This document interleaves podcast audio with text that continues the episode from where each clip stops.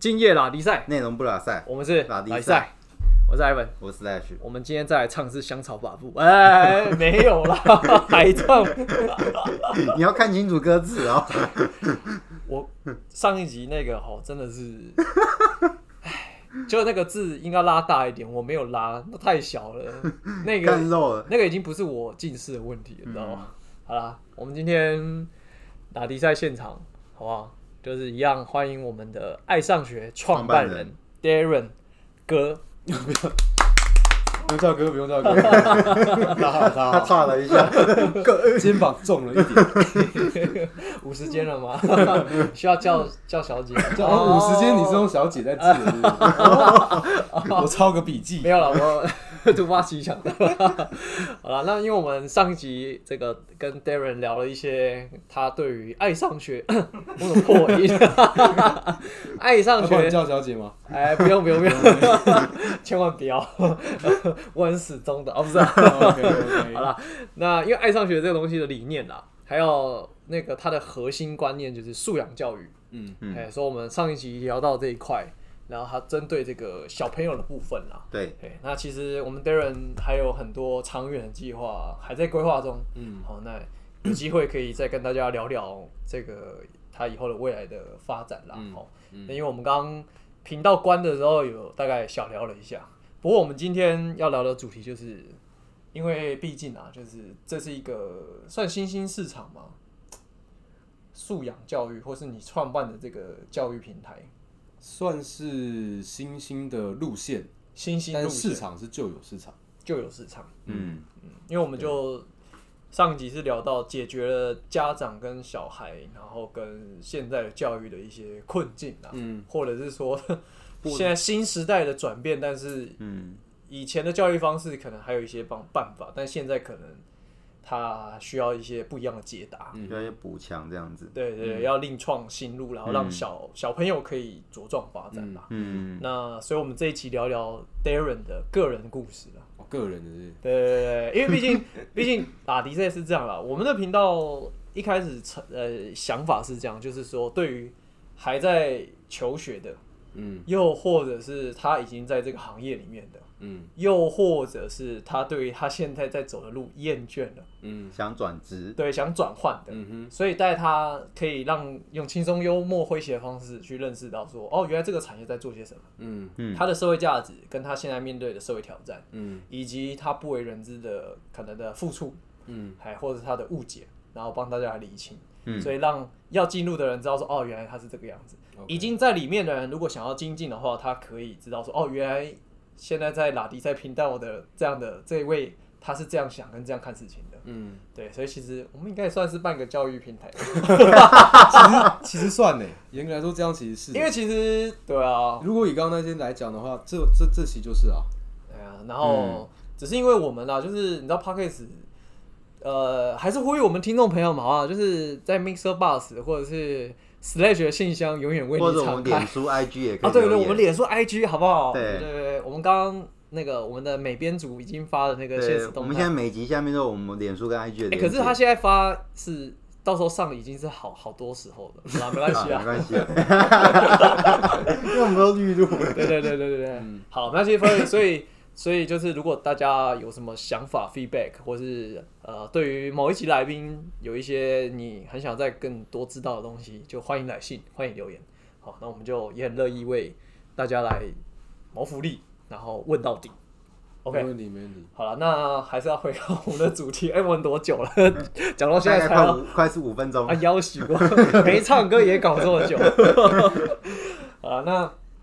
那你一开始，因为我刚刚其实我们上一集聊嘛，你后来你就先回去，因为你有些补教的经验嘛，所以有些家长可能都还有联系嘛。嗯嗯嗯，但是你一开始找这些家长跟他们沟通聊这个想法 ID 的时候，那这个收费要怎么算？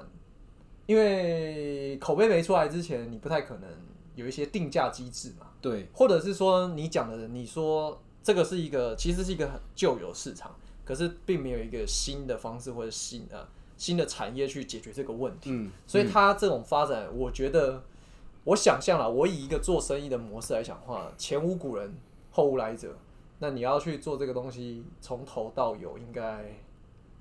会遇到很多问题。，对，或者是会不会有很多人质疑说，这个价钱、这个服务、这个教育水准的诸诸如此类的很多疑问啊，那就 Darren 哥来分享一下。确确实确实是因为确实刚开始有蛮多蛮麻烦的点。第一个麻烦点就是，呃，你并不知道到底目前家长们对于这样子的内容接受度到哪，或是认为它的重要性到哪。嗯，因为正常情况下，你要花额外的时间把小孩送去上课，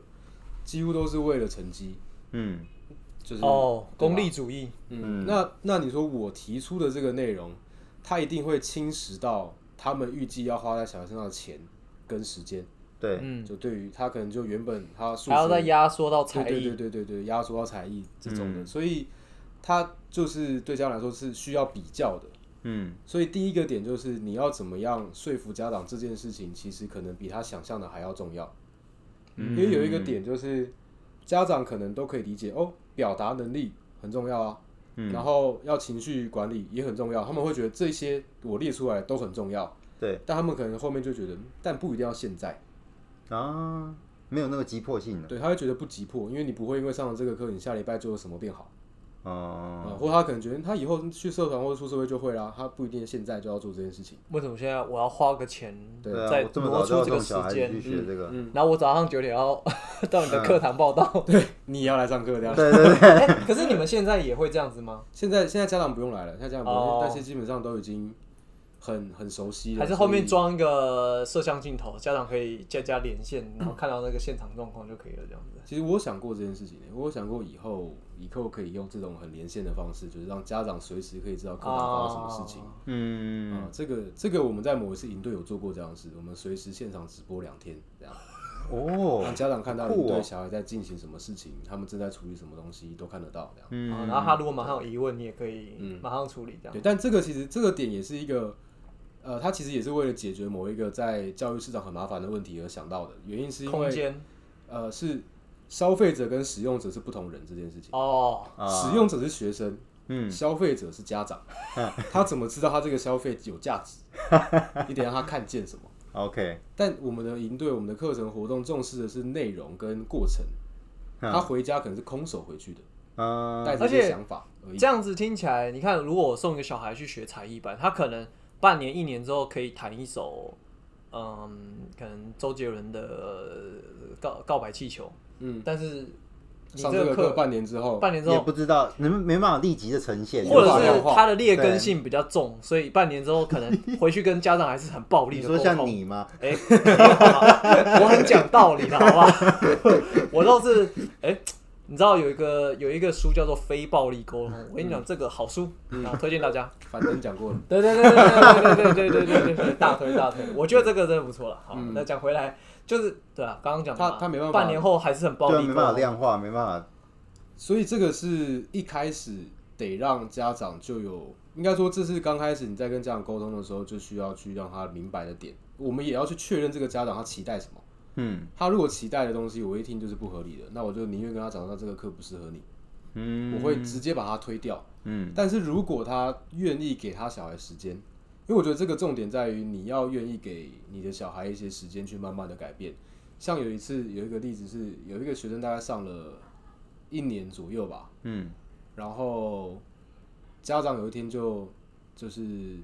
在现场上课的时候，他还在，他有来现场上课，然后他就中间有一个地方都举手跟我讲，他说：“哎、那个我要帮他小孩讲一下话。”他他就说他要帮他小孩说一个话。嗯他说他这几这这个礼拜我有注意到一件事情是，他会回家之后自己把拖鞋排好，哦，因为他以前是回家鞋子会乱乱飞的那种，嗯就一定不会是整整整齐齐放在那个啊那个玄关那边的。嗯。这件事听起来像小事，嗯。但是你要让一个人一个学生自主的做这件事情，嗯。他中间要经历的时间跟改变其实蛮长的。嗯。因为你要让一个人在没有这个习惯的情况下建立新习惯，而且这个习惯不是为了自己，是为了可能周遭环境好。他想法是我不想造成别人困扰，所以我决定把我的鞋子排好。嗯我不想造成我妈的困扰，所以我把鞋子排好。嗯在没有被我妈威逼利诱的情况下，愿意做这件事情，嗯这个这个思考点的改变是小，但是很不容易的。嗯因为这种这种事情，呃，你说如果家长是纯粹只在意成绩的，他不会看见这件事情。嗯但如果家长是很在意小孩的很多的细节跟人格发展的，他会注意到这个东西。所以对我来说，我当时这个课的族群就是那一些真的希望小孩在未来可以有好发展、好的人格、好的抗压性、好的状态的那些家长，会很直接认同这种课。了解，所以后来我就不会奢求说我要打到所有家长，嗯我就只打重视这些事情的家长。哎我觉得这很不容易，因为像刚刚他举的这个例子，我就想象，嗯如果如果我不知道这件事情的重要性，或者是小孩的自主意识的话，我就觉得说，这种东西就是用命令的啊，然后养成习惯，妈的不排我就嗯，对啊，我们大部分知道的感觉就是比较直接的暴力的方对啊式去处理。他不会想要这么多，但是要诱发小孩的主动性这件事情，你说从小小细节，然后扩散到影响到他的各个层面的话，哇，那这个真的是嗯，我连找到点这种找到类似像这样的家长，我都觉得蛮不太容易的。这样，对，确实不容易。那时候我们坐下来，大家讨论这些家长在哪的时候，我那个讨论真的是很问号。家长 就是你的消费族群在哪里啊？对虽然大家都生，你一个一个去问吗？还是后来怎么办？那个时候我们做了哦，我那个我我前期其实有很多的课程跟活动的很大的目的靠就是，口碑吗？其实确实是这个课只能靠口碑，嗯然后口碑一段时间之后再用素材来做行销。我们没办法在刚开始就主打可能一般的外外面那种数理的补习班，说这边榜单几个考上北一女，啊几个干嘛的这样。我不是说这边有五个小孩会排鞋子，这边五个会叠被子，谁理我？排鞋大王，这五个会折豆腐，对啊，所以没办法，我就只能用很多的实际事件、跟故事、跟对话，让让这个讯息出去，嗯，那自然就会吸引到相关的教育单位或家长知道这件事情。这样你真的很需要把你们的授课过程一些成果，把它记录，用影片的方式嗯放在 YouTube 上面，我觉得这个应该很不错。对啊，会确实会有些家长会看得到。嗯，因为这种应该会很明显跟别人不太一样。这种一定是你就会像像刚刚他举那个小朋友例子，我就觉得说，就是哦，我是为了我是为我是觉得我自己的这样行为对大家不好，所以我想要把这件事情修正。嗯，哇，这个真是不容易耶！这个、对，花蛮长时间的。那那然后那回到刚刚我们提的问题，就是说那家长从哪里找？当然，你可能说你第一批有一些口碑，可是我相信效应应该也没那么快吧？初期的效益没那么快，所以我们其实比起初期，因为初期我们也不是大笔钱在砸行销的，我们就是靠很多的线下。要说对哦，应该说我最早刚开始的时候，我是先心态上就是我去测试这个市场状态，嗯所以我在做我我第一场的营队活动其实是帮一个非营利组织去做偏乡营队，这是我第一次做营队。哦，那我那一次为了把这个营队做得更完整，我希望可以把市区跟偏乡学生拉在一起上课，嗯所以我想要对市区招生收费，让这些钱去补贴偏乡的车费，我把它拉进台北，在台北市区上课。嗯所以为了做这件事情呢，我就必须要亲自跑很多补习班。嗯所以我在那个时候开始会就是跟开发一样，就路过长颈鹿就进去，路过芝麻街就进去，然后路过吉个人补习班进去，对，任何任何的补习班，就是我只要看到、找到的、上网查得到的，我就是去。这样，嗯那你会频繁的接触到班主任、经营者，然后跟里面的一些可能相关的人士、家长都好，就是初期花了一些时间去测试、确认这件事大家觉得重要。嗯。那再来下一件事就是确认，那有多少这样的家长愿意花钱，所以我们就必须想办法怎么样把这些同业，因为都是补教的，都是教育的，把这些同业拉成同一个阵线的，因为很多会觉得好像教育都是竞争者，嗯，但你要来抢我的市场，，对但我跟他是完全两码子事，你学科上你的，我完全没碰你学科，嗯。可是我这个对你来讲可能是一个额外加分的效应，所以我就跟他们沟通这个课的价值在哪，留一些文件跟一些素材给他，跟他们都变成合作关系，他们就帮我在他们的圈子里面去推这个课，嗯，所以这件事做多了之后，就会进，就会慢慢的接触到很多教育的相关业者跟很多的家长群组、学校群组，慢慢的你要推一些事会比较好推，或是有些家长可能很热心解，他重视这件事，他想要小孩上。我刚刚说八个成班，他说好，那他想办法去跟身边的一些家长讲一下，因为同职性的人会跟同职性待在一起。嗯嗯嗯，那这样的话，为什么你当时会想从补习班，而不是直接进到国中小学去做？一般学校对，因为国中小其实直接要切进学校体系，他们还是得看你到底在这个领域是怎样的角色。啊然后你可能要有公司行号、们完政府立全半路出，家，然后那时候也没开公司的情况下，一开始，嗯所以学校这种管道进不去。他会以为你是江湖术士对，这样，以为 以为我要招小孩去卖，是不是想洗脑我的小孩变怎样？嗯，对，所以一开始没有碰学校，而且还有个原因啦，实际原因是学校价格很低。啊，啊，嗯，以社团课、以科学课来举例的话，科学课在外面一般的科学的课程的单位，一个小孩一个半小时可能可以收到呃五百、六百、七百、八百都有，一个半小时一个半小时，含材料。嗯。但学校你一个半小时可能钟点费两百三百吧。差不多，大概就只能一个一个一个课结束，大概你只能收到三四百、四五百，不多。三四百是指你这一堂课教完三四百？有的没的，呃，一个学生这一堂课付的费用大概三百，含教材。哦，对，哦，就是量会相对少很多，但因为我们实际去，你科学课来讲，你又有材料，还有师资费，嗯，然后还有前期准备时间，其他完全不符合经济效益。这样听起来去麦当劳打工比较快。哎实际上是这样子，没有错。不会啦，这边讲求的是经验哦，对，但我们初我期我应该说教育经验。对，我说的是，如果你去碰学校的话，啊，那如果对单纯以赚钱效率的话，初期可能一般打工还比较快。对对，做家教，对，所以初期就是为了，因为我们是半路出家，没有过去的那些教育的的经验的啊，素材，因为你也不是什么师范体系出来的，嗯，所以前面花了很多时间做素材，所以我们在第一个暑假，我们就大概接了一百多还是两百多门课程。一门课指的就是他可能连续四个礼拜，嗯，这样叫一门课。我们大概一个暑假排了一百多堂到两百多堂的课，哇，就是那个时候是，就是有意识到这个课程是蛮有需求的，但这个课程是桌游课跟科学课，这个我遇到一个，这这个这这是哪来的呢？因为毕竟有打算要开公司的情况下，我们得知道这件事的获利的状况到底如何嘛。嗯，对，但如果我刚刚讲的那一门软实力的这种课程，它要花很多的时间去准备素材、做招生、做很多前期的准备跟沟通，嗯，它其实成本很高，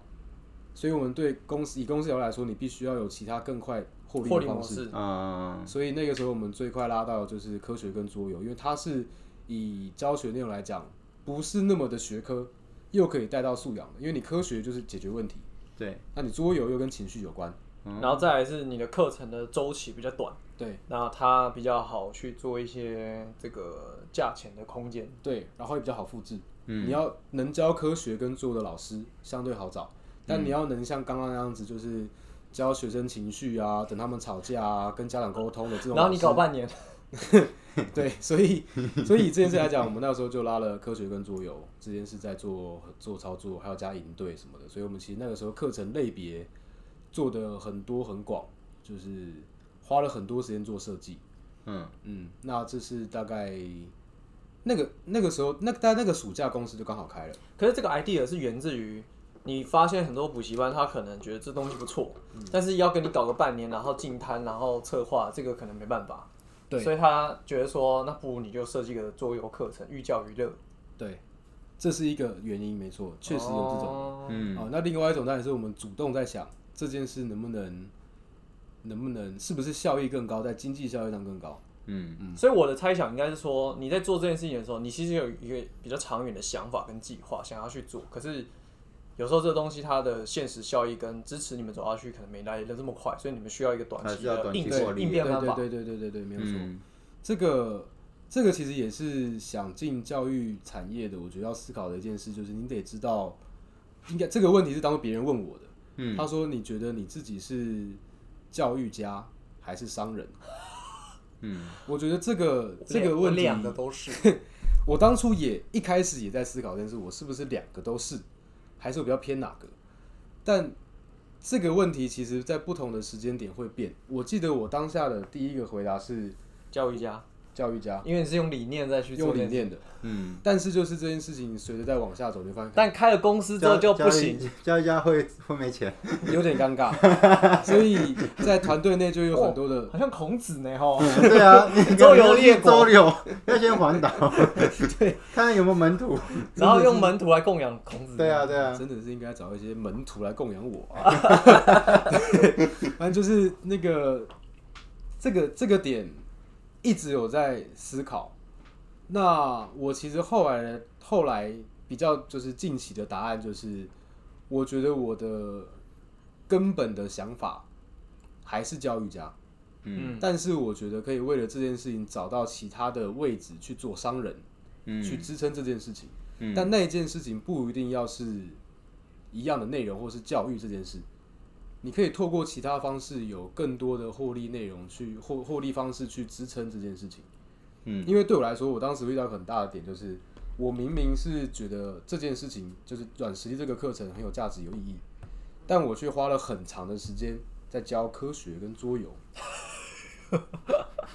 也可以带入一点了，但是就不是你原本的期望、不是你跟初衷。对，所以在偏后期，真的这些的那个例子非常多之后，我们在做行销上，或是做一些课程跟讲座推广都相对比较容易的时候，我其实就把我的时间慢慢的从那个课程里面切出来，去做比较多的师资培训了。嗯因为我觉得这件事情，如果我真的想要在这件事上面有一些的帮助，我觉得如果我能花一些时间协助很多想要做这样子调整的老师去提去去调整他的教学方式跟内容，或提供一些新想法，让他有办法在他的教学的生涯里面成为类似我这样的角色，那效益可能更高。嗯，嗯，所以后来做的比较多是这样子的事情，所以后期在在讲座上也变得比较多，就是我会在那个场合很明确的去让大家知道我的想法是什么，去吸引到某一些可能有机会想要往这边发展的人，去协助他们。但就你已经营已经够公司了，然后你也有一个比较好的获利方式，所以你就比较有心力可以去做这个观念跟想法的沟通推广了。嗯，而且有时候这件事情的钱不见得比教课少。哦，哦，就是因为你你你对他们来说，可能有一些额外的价值出现的时候，你的价格可以往上升嘛。嗯，嗯所以有时候这个是比教课，因为我们如果有很多课在跑，嗯还是有就代表有很多老师在跑，嗯这都要付钱的，所以实际上的利润可能没到那么多。那这个情况下，如果我做的其他讲座或是我的特殊的培训跟课程内容，它的一样的时间，可能 CP 值更高。嗯但我却腾出更多的时间，可以去做其他有价值的事情。嗯举例来说，后来我们做很多设计案，就是协助别人设计课程内容、跟教育内容或活动内容，这件事情它的时间价值就又更高。那它又是一个宣扬这样子的理念的方式，因为别人看到你这样子的活动进行的方式、嗯课程进行方式，会觉得诶、这个东西是我想要的。嗯所以你在脸书上面有一个栏位，他写说培训师资就是指嗯这就是这个部件事情，分，嗯，对，创作，所以他的对象就是比较否你是学校的老师，或者是你是跟教育类、生活教育类有关的或者是。企业他们想要办的活动，嗯嗯，嗯对，这这这两这两个都有。哎、所以这样子讲起来，刚回到刚刚，桌游跟科学类是因为 你接触了补习班，然后你传达了理念，然后然后他们可能没有办法说啊，我就给你个半年，然后一年就搞这个啊、素养教育，所以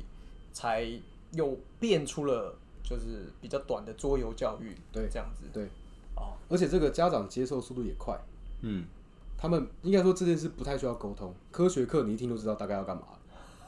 你刚刚说素养课程或是软实力课程，家长会满头问号，嗯，你到底要教什么？那 或者是我刚刚说的，所以你要取代家长的位置嘛？啊，不是，没有没有步枪步枪，对，所以沟通成本很高，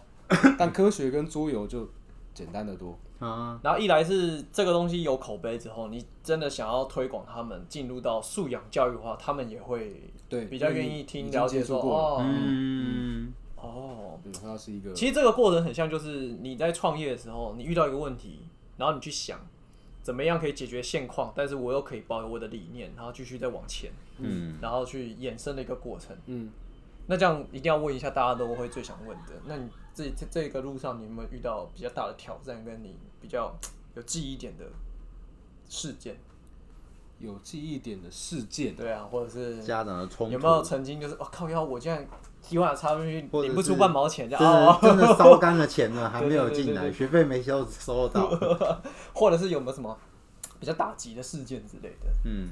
这样会不会太刁难了？不会太刁难，但我需要思考一下那个刁难的事情。还是没什么刁难的，你就觉得哎呀 OK 啦。果，我顺遂。我觉得，我觉得跟这这件事情，我会比较难想到有一个原因是跟我的个性有关，就是也是跟在那个如新训练的有关。哦你会很自然对于很多事情会认为这件事就只是一件事情过程啊过程。嗯，想到，因为我以前睡过地下街跟麦当劳跟 seven 的，我在刚开始初期做的时候，睡过地下街，在如新初期还是大学生的时候，没。你睡地下街，就是没有没有跟他们躺在那边一起，我就是在想说，就是在该不会像北车一样那一圈桌椅的位置，就找个小角落在那边待着。因为那时候是凌晨，要从台南搭车上台北，哦，那、你上来才六七点，那时候没地方去，所以然后又很困，你就在地地下街找一个小角落有桌椅的，然后趴着哦睡。，哇，好热血天哪那个时候，哦！所以那段过程，你现在在在做这些事情，就会觉得好像是有一点困难，但好像也死不了。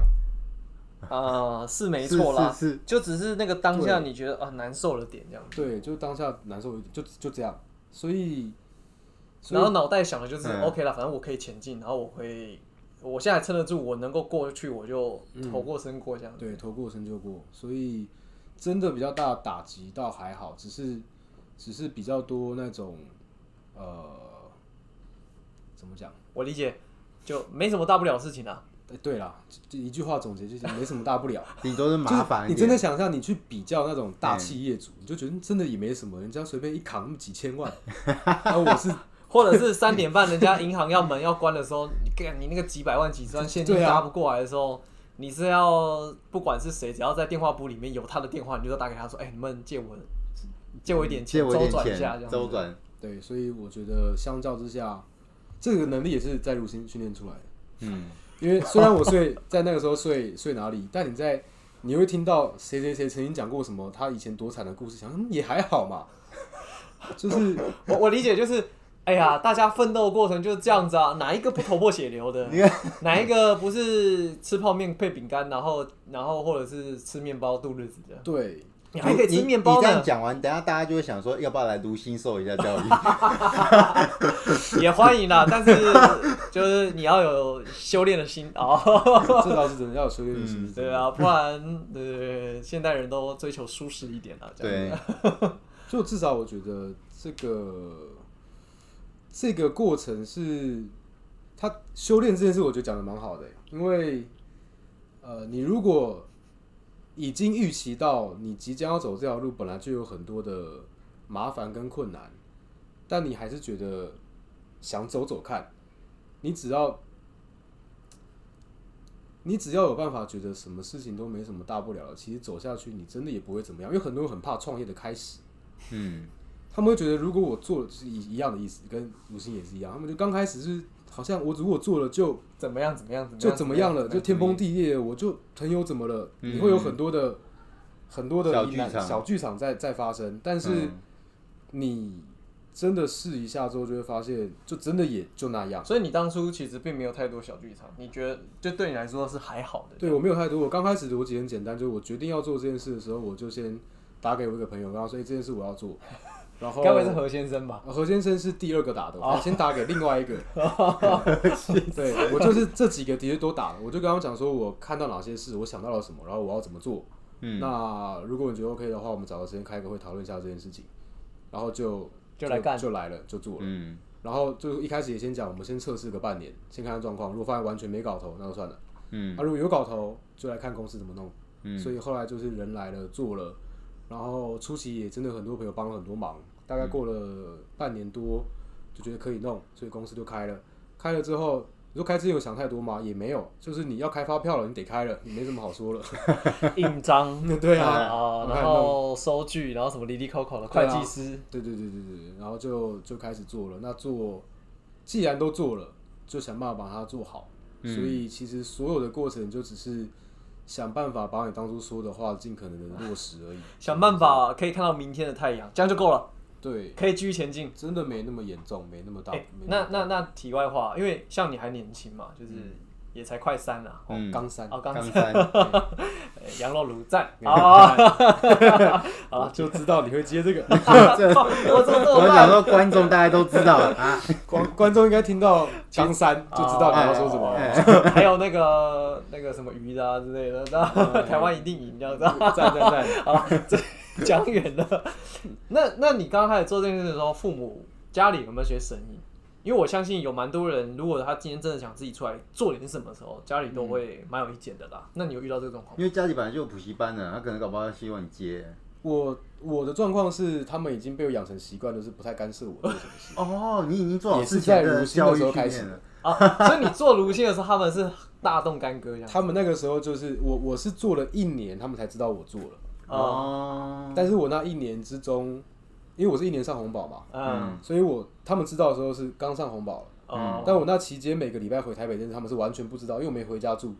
所以他们会觉得啊，你已经好像下定决心要搞了，他们就也不太好来干涉我什么。哦，所以你是一个先斩后奏人，但是如果真的要让他知道的时候，你一定要让他们放心。对，我觉得这是重点，因为很多人会觉得你要做一些事，好像初期一定要得到什么最重要的人的支持，但我觉得这是奢求，嗯，就是你不是应该的了。对你又还没做到，你为什么要别人这时候支持你？你要他支持，你就先做点什么事再说。嗯，所以别人刚开始没支持，那就没支持，你就是干了。如果一个人不支持，你就不干了，那你也没很想干嘛。哦，有道理好对，实在。没错，所以，所以刚开始没有什么，没有什么外部的声音了。我觉得这一集变鸡汤了，这嗯，样。现在开始后面如是人生，没有是是鸡汤鸡汤分享，好吗？冬天也快来了，OK 了，OK 了。对啊，就做嘛，反正就真的就就你讲的，我们现在刚开始的时候我才二十，就是二二开头的时候做这件事情的嘛。嗯我觉得你也不是背了几千万的债在做这件事情的，其实你只要呃有手有脚，你总是可以扛过这些事啦。相信自己啦，就是也没什么大不了事情啦。对啊但是脑袋就想着说啊，那我事情呢我解决，然后我的理念我要继续延迟。嗯，对，帅。厉害，，Darren 哥就是灵魂很有生命力啊。还行啊，还行，真的啊，哎、呃我我觉得是啊，因为我我觉得现在的社会啊，大家可能因为台湾当然是比较舒服啦，嗯，但是说实在的，你不不找点事情给自己做一些挑战，嗯，那个灵魂的那种韧性跟那个精彩度，我觉得嗯，还是会有点差别、有差别，嗯，对啊，所以我们其实。其实他这样讲讲，我都觉得后面的问题不是问题啊，我也不想问了这样。那因为时间也差不多了。差了，不多了，哦反正那边自己，你也不能问了。我们都快要被关门了。被被戳破了这样子，没有啦，这这边现在到十点，到十点。哦，今天现在到十对对对对点，哦，对对对对，之前疫情关系，要到九点半九点九点半这样子我。们录到被敲门这样子，要哎关门啦，录进去了，这样。对对对对对，是不至于啊，是不至于啊。好啦，那不然 Stretch，你还有没有什么就是想问我们 Darren 哥的这样子？好了，我也没什么好问的了，这样，不过那那最后我想问了，就是说像因为你的素养教育，嗯。是主要否正在的在学青年，嗯那我我在上一集有聊到，就是说其实有很大一块就是对于出社会的人，他们那成人部分对该怎么办？他们在学生的时候可能没有接受这个东西，那你有想过这个这个市成人部分也可以。然后或者是说你现在有没有看到一些什么东西可以跟我成人的分享一下？部分刚好正在做，刚好正在做刚好正在已经正在做了。因为当初我们呃在去年二月的时候做了一场营队，在小叮当科学主题乐园。嗯啊，我们那个时候做的营队的学科上的主题是科学，嗯是科学营。但我们的做法是把整个小叮当科学主题乐园都当做我们的活动场域，然后在里面做两天一夜的剧情相有剧情的实境解谜的科学活动。实境解谜啊，就是他们会在里面，每一个小孩都被赋予他的角色跟跟故事，然后 cosplay 对，我们让他穿那个，因为我们的设定是越狱，哦，小叮当那边是监狱，你们是被关进来的这像密室逃脱的概类似那个概念，嗯哎、，我我我反而是想到那个电影、欸，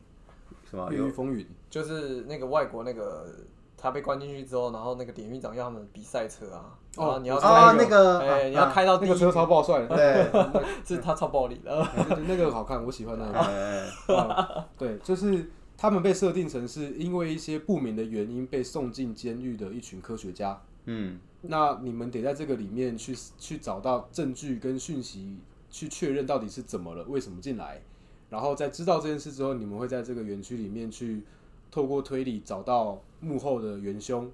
然后再带到反抗，然后到活动结束。嗯但这个故事的过程里面又要牵进科学的内容。嗯还有趣味跟解谜，同时年龄层是小学一年级到六年级，你又必须要有办法去符合他们不同年龄层的理解的故事内容。嗯所以这件事的设计的过程其实难度蛮高的，就是那应该是我从刚开始做教育到现在难度最高的一场活动。嗯那当初这个活动在准备开始的时候，就有一些大人来问，这个有没有大人版？嗯哦，因为我觉得这件事情大人会有兴趣蛮合理，是因为它都是一个解谜的活动，但两天一夜，而且有很多有趣的事会发生。对，那如果把它做成两天一夜的 Running Man，嗯就是嗯它其实可以很有趣。哎、对其实我我就是觉得说，我小时候玩过那种很好玩的营队，嗯可是长大后好像成人版的营队没有就没有这个东西，就没有人在。做这个东西，说实在，如果有的话，我会蛮愿意想要尝试看看，去玩玩看说，所以嗯我长大后的营队会变什么样子？对，嗯这个，而且那个时候朋友来问我，问完这件事之后，我我我其实是想，但我知道当时时间嘎不过来，然后再加上呃，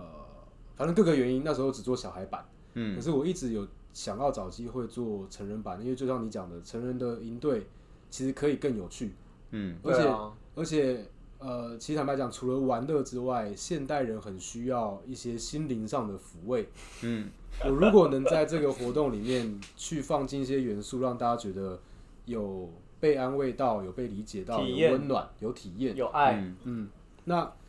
这个过程其实我觉得会是很有价值的，尤其在现在也像科技发达，人跟人之间的关系变得好像有时候感觉很近，看似但其实更近，其实很远。一直很远。所以我觉得这种体验它的价值是很高的，所以这件事是我一直觉得可以做的。所以呃，有一间我觉得很厉害的公司叫惊喜制造，他们做无光晚餐，然后那个明无光日剧晚餐，对什么叫啊，我知道，什么是无光晚餐？无光晚餐那一次的活动是他弄了一个餐厅的位置，然后你在里面，里面是没有灯，没有完全光的。哦，没有光，无光晚对餐无光啊，晚餐，嗯。这是他们活动名称。啊然后还有一个明日俱乐部、维勋大饭店，他们都是在做一件事，就是设计一整个沉浸式的场域，让你在这个地方去感受他们想要你感受到的东西，或是一些讯息。哦，然后摒除掉所有三 C 产品，对对，就是要用你的对触感官触感。对，你就是近距离去体验他们想要你体验的所有哇，西。这好有趣哦！这件事情其实是游戏化设计的，算是最高阶的阶段，因为它要把整个场域都搞下来，其实你要费的工跟钱是非常多的。啊，哇，那个报名费应该也不便宜哦。报名费它每一场活动大概都是两千到三千左右，然嗯后一单一个小时到一个半小时。，OK，嗯，那哦那这个是我一直觉得呃，就是也很想做的事情，所以后来我就有在在我们在接触的事件上面有很刻意的去找这类型的东西去做做摸索，所以后来我们才会做到很多游戏化的比较大型的活动。嗯，原因都是因为游戏化这件事情的最高规格就是刚刚讲那个模式。嗯，嗯，但我在其他各种规格都摸过一遍之后，我再有机会做高规格的时候是更容易直接切进去的。了解，那所以像现在刚好也是近期这样发生的事情是，就是就有一个朋友的老板，嗯他想要帮他的老婆做一个很特别的生日活动、惊喜活动，然后就找到我们，你要为他老婆设计一个沉浸式的体帮他设。计一个沉浸式体验。哦，那，这老公也真是有心呐！对，那这个这个场域，他的状况就是我们直接拿下那个生存游戏的活动现场，拿他的 B one 跟 B two 两层楼，嗯然后我们做里面的灯光，还有场部的重新安排，跟故事剧情，还有游戏设计这样。这老公非富即贵哦。不错哎，就是 就这件事是我觉得对成人来讲也会很有趣的。那个场域真的弄完之后，你说如果一组人一组人来这边体验一些事情，然后里面如果又有一个很棒的价值观可以传递给他们，其实这个场域的价值就很高。这也是后来我们很很重视的啦，就是体验这件事情，也是我个人价值观里面本来就存在，就是我认定我来我来这个世界上就来体验一些事的，嗯，所以我也希望透过这个场域可以带给别人很多我觉得有趣的有趣的体验。嗯，好哦，那我们就期待 Darren 哥什么哥时候可以设计出来让我们两个去玩？爱上学，到时候有这样的课程这样子。可以可以可以，对啊可以可以，好了，那今天我们打比赛这个爱上学第二部，好不好？为大家带来 Darren 哥的创业，算干股谈吗？创业谈创业谈不怎么没有没有什么干苦，闲话家常啊，闲话家常 啊，那也鼓励啦，就是如果有在想要跨出自己的舒适圈做一些挑战的听众朋友们，好不好？就跟 Darren 哥刚刚分享的，勇于尝试。对，没什么大不了啦，嗯，对不对？就是还是也也是有很多人跟你一样，就是也是很辛苦的，然后正在经历这一切，嗯对，大家都不孤单，但是做出来就是你的啦，嗯好吧？那我们今天感谢 Darren 哥来到拉迪赛频道，那个跟我们分享这么多，OK，我们感谢感谢 Darren。